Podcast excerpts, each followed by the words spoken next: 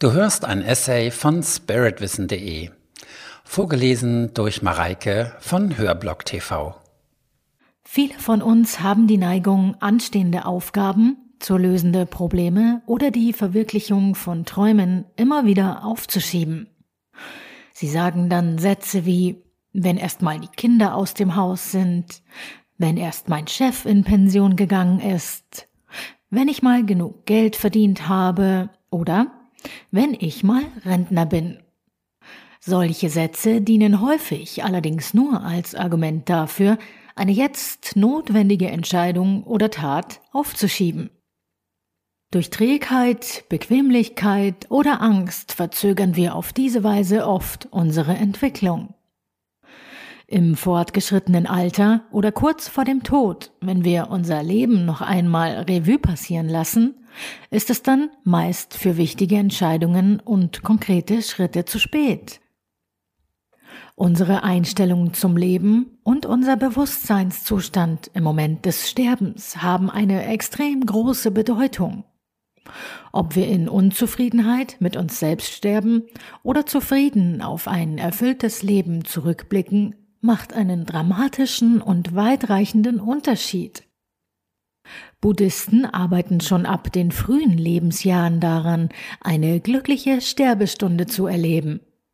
Sie leben so, dass sie sich im Moment ihres Todes in Frieden und in der Gewissheit von dieser Welt verabschieden können, dass sie alles, was möglich war, getan und ihr Bestes gegeben haben. Die Tatsache, dass unser irdisches Leben endlich ist, wird von den meisten Menschen verdrängt. Der Tod ist für viele immer noch ein Tabuthema. Doch wenn wir den Tod bereits vor Augen haben, ist es zu spät, um unser Leben so auszurichten, wie es unserem Inneren entsprochen hätte. Niemand von uns weiß, wie viel Zeit ihm noch bleibt. Dennoch leben fast alle so, als gäbe es kein Ende.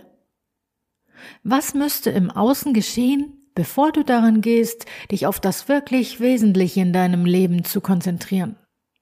Was müsste geschehen, damit du anfängst, dein Leben so zu ändern, dass du eines Tages mit einem erfüllten Lächeln von dieser Welt gehen kannst?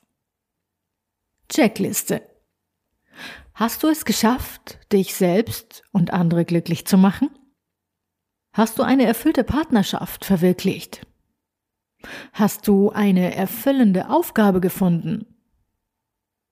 Bist du auf dem konkreten Weg, deine Vorstellungen, Ziele und Träume zu verwirklichen? Hast du dir die Zeit genommen, eine Vision von einem erfüllten Leben zu entwickeln?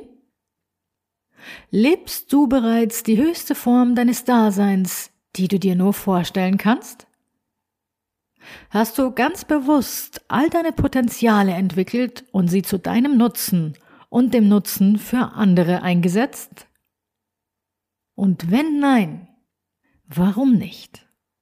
Auf was wartest du denn, um die wirklich wichtigen Schritte in deinem Leben endlich anzugehen?